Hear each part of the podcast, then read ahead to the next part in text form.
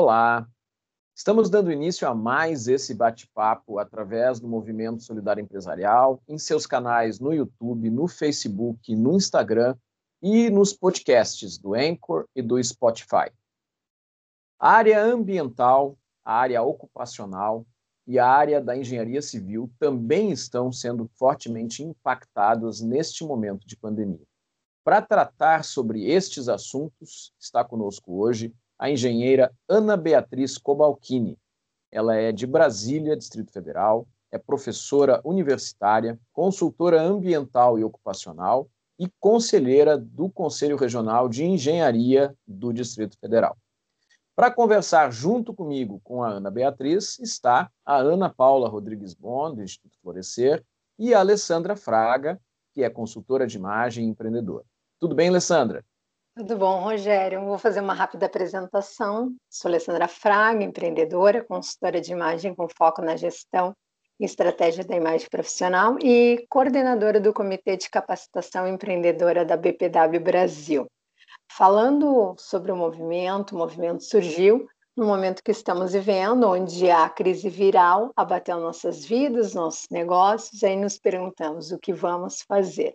Nada melhor que criar um espaço de compartilhamento, de concriação, como fizemos eu, Ana Paula e Rogério. Espaço para todos, onde pode amenizar a nossa dor e a dor de todos, para a gente poder passar e chegar a 2020 um pouco melhor né, e mais fortes. Ana Paula.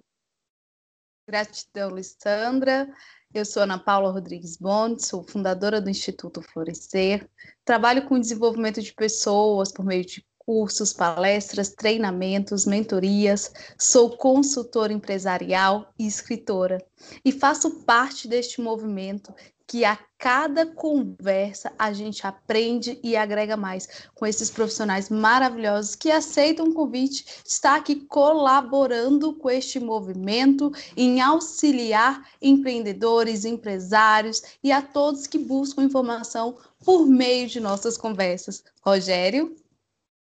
Eu sou Rogério Bon, sou administrador, também sou engenheiro civil, professor de pós-graduação, escritor, tenho nove livros editados, consultor, fundei a Tempos Consultoria há mais de 25 anos, sou palestrante na área de inovação, de empresas familiares, mentor empresarial e conselheiro do Conselho Federal de Administração. Ana Beatriz Cobalcini, muito obrigado por abrir sua agenda para conversar com a gente. Seja muito bem-vinda. Muito obrigada, gente. Muito obrigada a todos. Eu agradeço também a sua exímia apresentação, não esperava menos. Muito obrigada. E estamos aqui, né, tentando interagir sobre essas diversas áreas que, infelizmente, também estão sofrendo com a pandemia. Todos nós, de uma forma ou de outra, em diferentes regiões geográficas, em diferentes atividades, estamos sofrendo consequências, algumas delas mais leves, outras mais pesadas. Na tua visão, pensando nesse universo da engenharia e na tua realidade com os teus clientes, com os teus alunos, como é que tu tens percebido os principais impactos que está, estão acontecendo para essas pessoas? Falando de uma maneira é, específica sobre o ensino, ele tem sofrido, creio que um pouco mais do que as outras áreas, visto que esse distanciamento presencial dos professores com os alunos tem trazido muita ansiedade. É, essa questão é, pessoal, interpessoal, professor e aluno faz muita diferença e faz muita falta. Assim como as plataformas, elas têm evoluído muito rapidamente, porém não conseguem acompanhar ainda a necessidade específica do curso de engenharia, que requer é, softwares mais complexos, então, nesse quesito, a gente teve um pouco de dificuldade, mas já estamos nos adaptando à nova normalidade. Agora, com relação à engenharia, realmente é, houve aí uma recessão, se é que podemos dizer dessa maneira, bem nítida, bem sentida pelos profissionais dessa área, devido à impossibilidade dos trabalhos coletivos. E a engenharia realmente necessita disso, né? De que as pessoas ajam no coletivo é, a fim de propor obras né, e tudo mais, os nossos trabalhos sempre são muito é, grupais. Então, essa, essa situação também ficou bem difícil. E, claro, a recessão trazida pela pandemia, né, que a gente tem sentido isso nos grandes empreendedores também. Nós tivemos, nesses últimos dias, a divulgação do PIB brasileiro nesse período, e foi demonstrado que o PIB do Brasil caiu 9,7% neste último trimestre em relação ao primeiro trimestre, que já tinha caído 2,5% em relação ao trimestre anterior. Então, a gente está vendo uma parada, uma paralisação da nossa economia, com consequências que vão durar pelo menos meses ainda. Tu atuas é, fortemente no Distrito Federal e em Goiás também. Como é que tu Sim. percebes, né? Existe uma expectativa de melhoria ou tu está sentindo que ainda existe um desânimo com relação a, ao que está vindo pela frente aí na sequência? Sim, eu imagino que o comportamento geral das empresas, assim como de instituições públicas e tudo mais, tem se voltado para essa retomada da economia, retomada da aceleração, né, do crescimento. As instituições públicas, por sua vez, elas têm agilizado os seus processos. É um pouco irônico, né? Mas eu trabalho como engenheiro ambiental justamente no órgão de meio ambiente. E trabalhar em sistema de home office trouxe para a gente mais é, produtividade. Então, há um ímpeto do governo muito grande no sentido de é, melhorar seus processos, suas formas de atuação, para ser menos um empecilho para as instituições privadas, para a economia. Mas na área privada realmente está havendo uma, um, um certo receio é, mas eles estão aos poucos, bem aos poucos, abrindo novamente as oportunidades, falando profissionalmente, né, para os profissionais da área, mas também abrindo aos poucos novos contratos, novas licitações que vão girar a economia, mas está um pouco tímido ainda. O que que tu estás percebendo que está sendo mais difícil para se adaptar? porque existem várias questões. Existe a questão pessoal, existe a questão de tecnologia. O que, que tu percebe assim como mais difícil nesse momento? É, dentro dessas áreas, o que eu tenho percebido, aí nós temos, dentro da, da na, no caso da engenharia especificamente, nós temos públicos, né, perfis diferentes de profissionais. Então, posso dizer que os engenheiros, os planejadores, se saíram muito bem nesse período, né? eles se adaptaram com uma, com uma facilidade, uma rapidez. Então, o planejamento em si sentiu muito pouco. Porém, a execução ela tem ficado difícil não só pela dificuldade das obras específicas, mas também porque os, os profissionais que atuam é, no intermédio das atividades, por exemplo, os técnicos, né, é, esse pessoal que faz o, o, o intermédio mesmo entre os engenheiros, planejadores e os executores, eles tiveram um pouco de dificuldade de se adaptar, porque precisavam estar ali no dia a dia, atuando presencialmente. Então, aí foi a maior dificuldade. Mas, de forma geral, podemos dizer que eh, as pessoas estão, assim como as outras profissões, estão se adaptando na marra, né? Eles estão se adaptando na revelia, é, à revelia, mas estão conseguindo é, se desenvolver. Mas, sem dúvida, a pior parte é a operacional.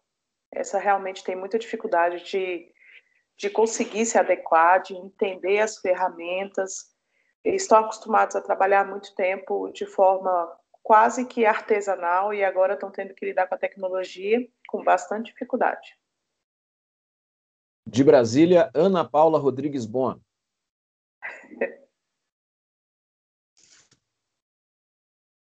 Olá, estão me ouvindo? Consegui destravar Sim. o telefone aqui. Sim, hoje estou aqui em Brasília, essa transmissão daqui, apesar de morar em Porto Alegre, e isso também nos possibilita estar desenvolvendo atividades de vários lugares e está sendo mais aceito esse tipo de atividade, a pandemia trouxe essa aceleração, né? Muita gratidão, Ana Beatriz, por ter aceitado o convite de estar aqui com a gente, compartilhando as tuas experiências e os teus aprendizados neste momento da pandemia. Logo você, que, como o Rogério falou inicialmente, tem uma agenda super corrida, de várias atividades. Às vezes a gente se pergunta como dar conta, né? E eu vou te trazer um pouquinho para este lado, de fazer a pergunta voltada mais para um, uma execução pessoal. Tu já está trazendo para gente que o órgão que você trabalha está conseguindo se adaptar, foi para o home office, mas e você, Ana Beatriz, como está conseguindo adaptar a tanta diversidade de mudança em várias áreas que você atua e ainda como você lida com isso dentro do seu emocional. Como você faz a sua gestão de tempo para conseguir atuar em várias áreas, aprender várias ferramentas para conseguir uh, conseguir desempenhar esse papel neste momento em todas essas áreas, como você está lidando o teu lado emocional para também ser produtiva com tudo isso que está acontecendo e com todas essas novas adaptações, e conta um pouco também que eu sei que uma das coisas que você faz para desopilar a mente e trazer um pouco de sanidade mental nessa loucura toda é o teu projeto estilo blogueira e que traz muitos benefícios fazer essas atividades alternativas, porque várias pessoas já passaram aqui conversando com a gente que desenvolveram a culinária, que desenvolveram a arte, que estão pintando, que estão correndo, que estão fazendo outras atividades que também a pandemia possibilitou fazer, né? E trazer um pouco mais, já que a gente está mais em home office, fazer essas outras atividades alternativas, até mesmo para manter um, uma, um controle emocional. Conta um pouco para a gente das suas experiências referente a todas essas mudanças e a esse controle emocional. É, Ana, você realmente atingiu um ponto interessante aí. Foi uma modificação muito rápida, né? Essa, o início da pandemia, a gente pode estimar entre março e abril foi um tempo bem crítico para nós, aqui da região principalmente, porque nós decretamos realmente a pandemia e nos voltamos totalmente para o serviço em casa, no caso da iniciativa pública, que é a minha principal atividade diária, né? E à noite tenho as atividades da faculdade. No início foi bem difícil, não vou dizer que foi fácil, não foi. Foi muito difícil, foi estressante, mas coisas que me realmente conseguiram fazer com que eu mudasse o foco do estresse, do cansaço mental, não é o cansaço corporal, bem importante, foram muito importantes para mim. Como o Rogério já mencionou, também trabalho na área de segurança do trabalho, né?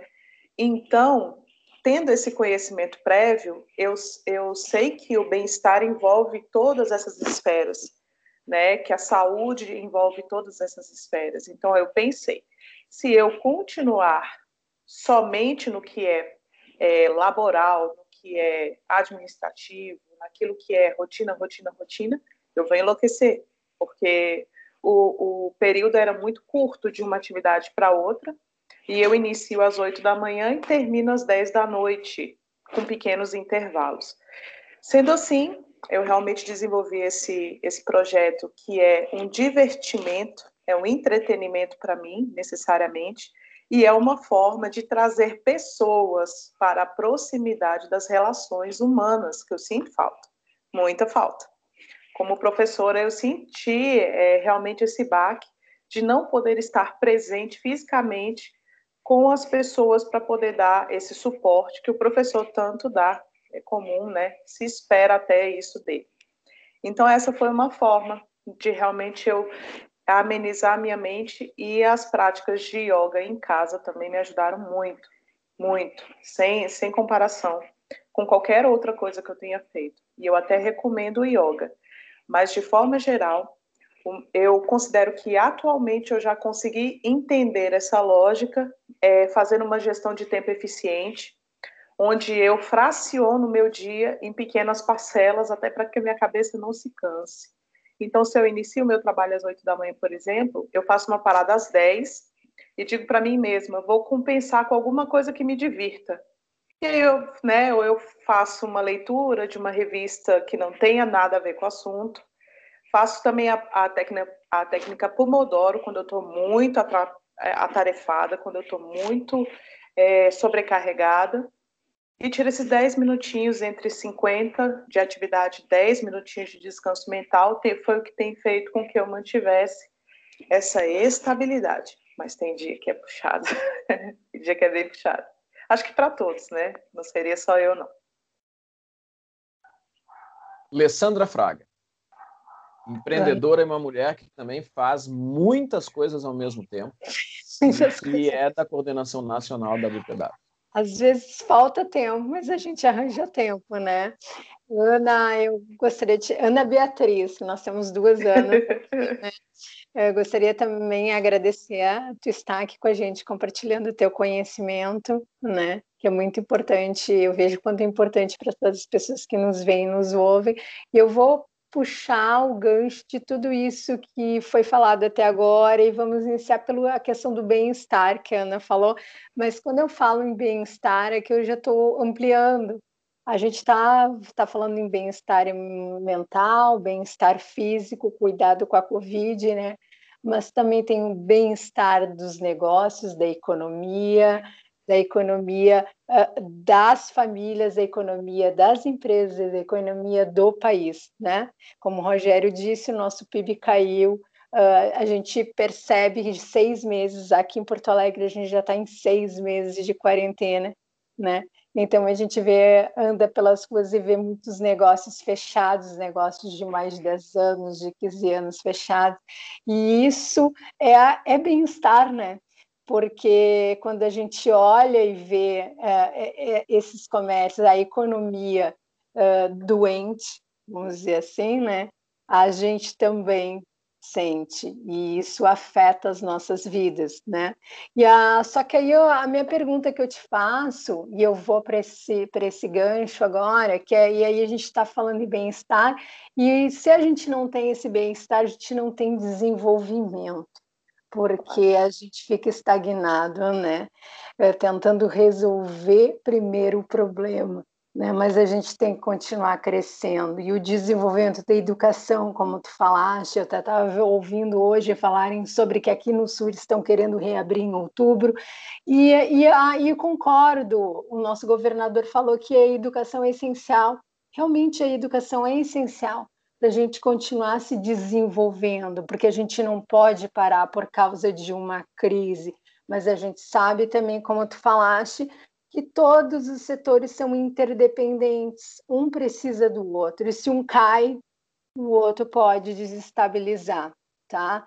Como tu trabalha em vários setores, eu quero que tu nos diga como é que tu vê, qual é a tua visão, porque nós estamos estáveis, alguns setores né, estão perecendo, outros estão se equilibrando, mas daqui para frente, seis meses, 2021, 2022, como é que tu vê esse, essa estabilidade para a gente retomar o bem-estar né, da sociedade, da economia? Sim, é, no quesito educação, eu vou tentar separar por setores tá. para ficar mais fácil. Perfeito. No quesito educação, realmente há uma tentativa Aqui, pelo menos em Goiás e DF, há uma tratativa governamental com a iniciativa privada e a iniciativa pública de retomada das aulas.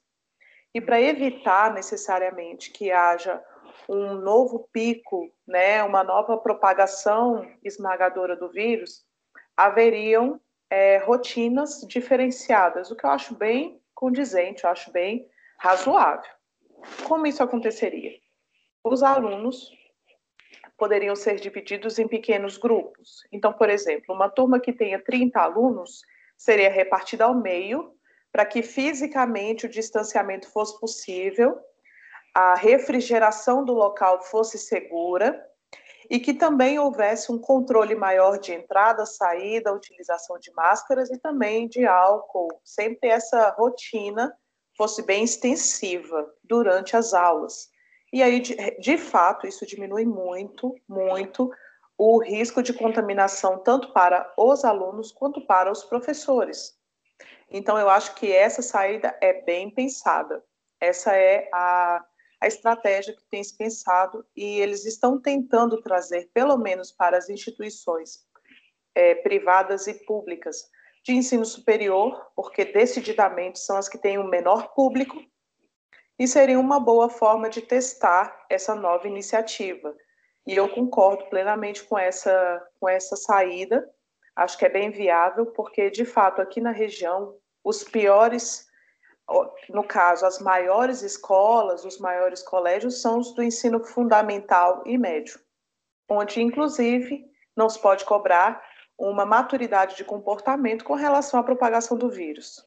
Então, nesse quesito, eu concordo plenamente com essa estratégia. Acho que tem que começar pelos cursos técnicos e pelos cursos superiores, para que a gente tenha, inclusive, essa maturidade de entender o comportamento dessa pandemia frente a uma aglomeração necessária, né? Que é bem necessária. Na engenharia, é, algumas equipes de trabalho foram reduzidas, porém com sistema de alternância.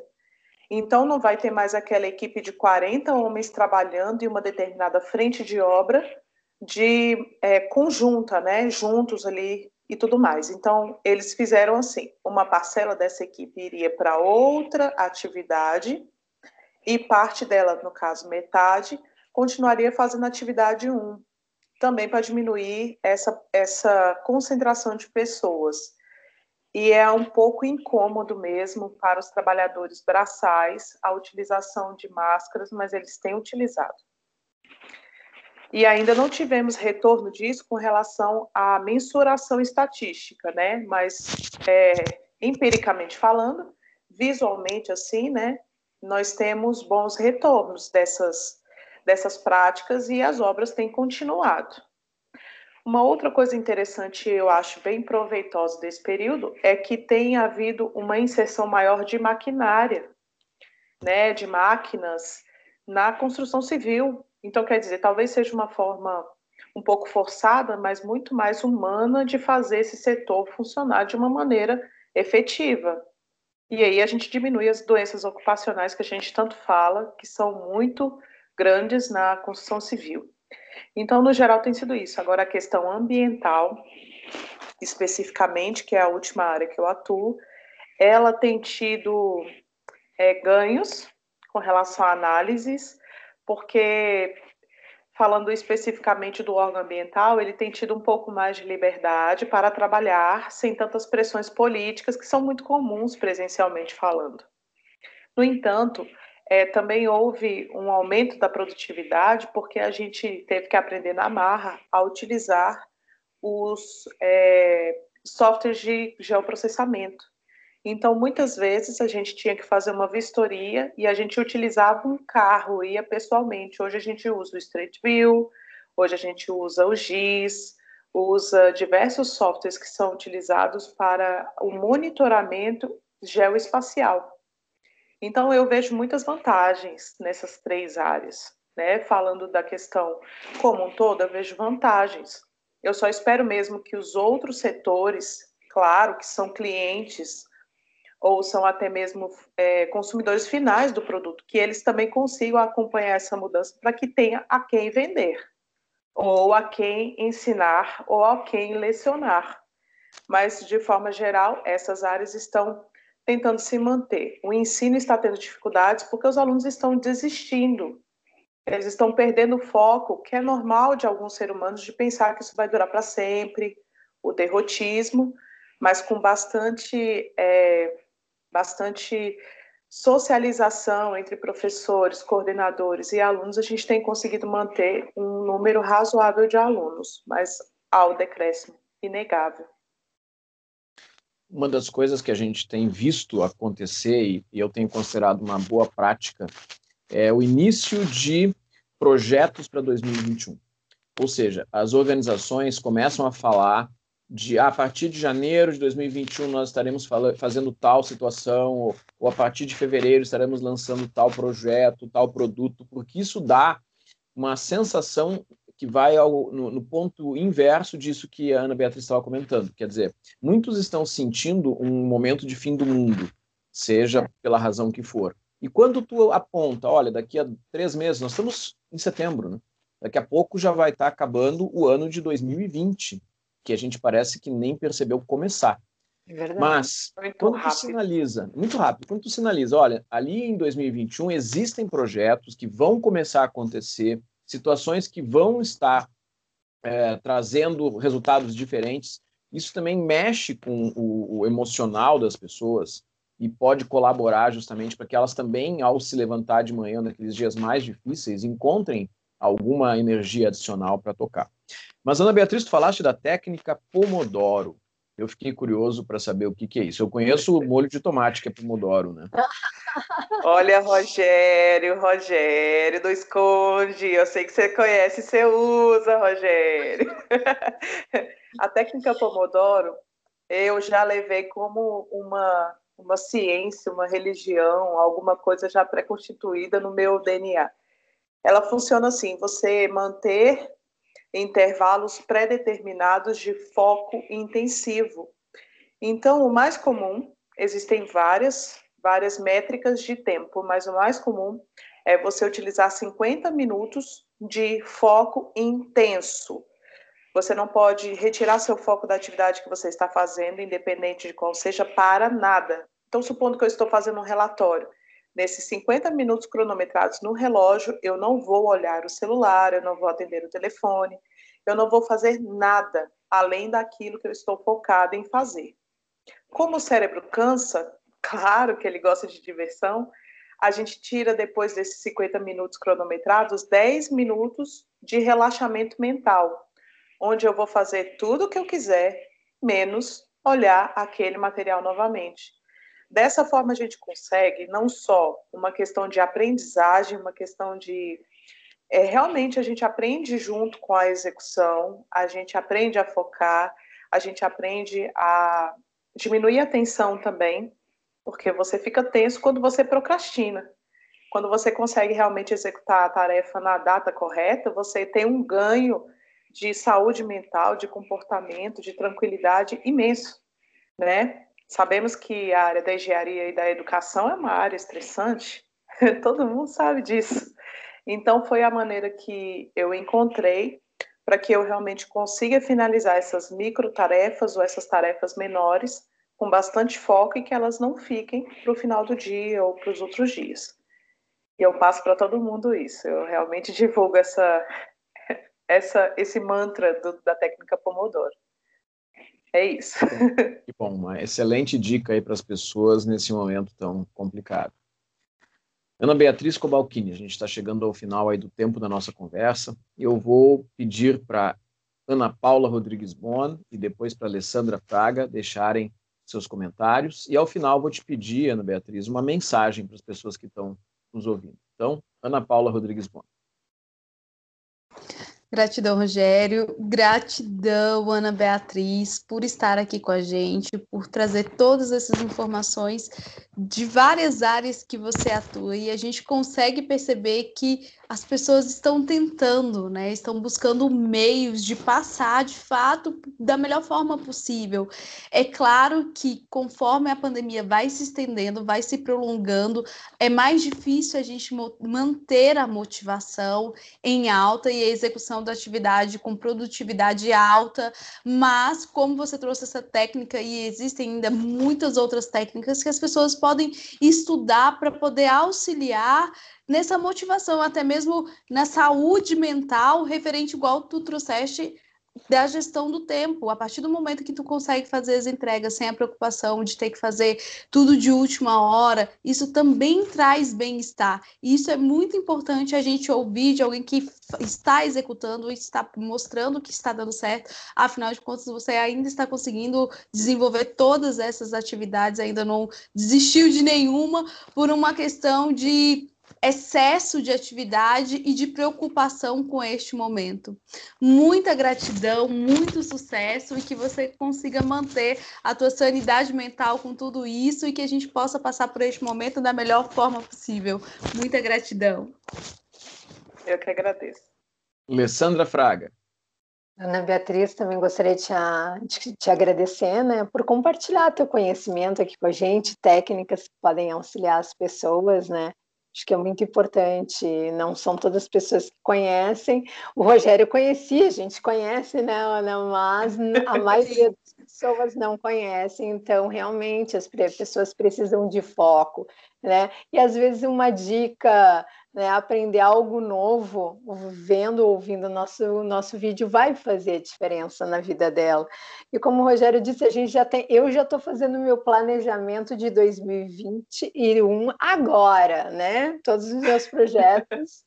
Eu estou tocando agora. Geralmente a gente faz isso em novembro, né? Planeja o, dois, o outro próximo ano, mas eu acho que a gente já tem que começar agora que está passando muito rápido, mas as coisas estão mais lentas para acontecer. Então a gente aproveita esse gap e adianta uns dois meses e já vai se planejando, né, para ter mais força para vencer o 2020 e chegar no 2021 com toda a força. Obrigada novamente por estar aqui com a gente.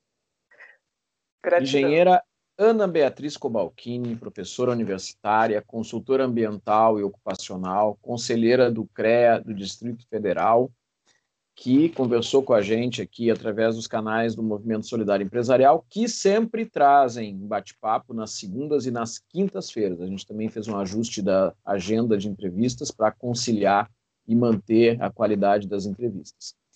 Ana Beatriz, que mensagem tu pode deixar para as pessoas que estão nos assistindo nesse momento? Bom, assim como é, nós tivemos a oportunidade de crescer bastante nesse período, é sempre essa mensagem que eu deixo. É, todas as situações que nós passamos, elas trazem aprendizado, né? A gente não pode ver situações de estresse ou situações de é, dificuldades como uma oportunidade para derrotismo, uma oportunidade para ficar é, desistir. Desistir não é uma palavra que eu utilize, eu posso postergar, mas desistir eu não desisto. E é essa mensagem que eu deixo de principal aqui.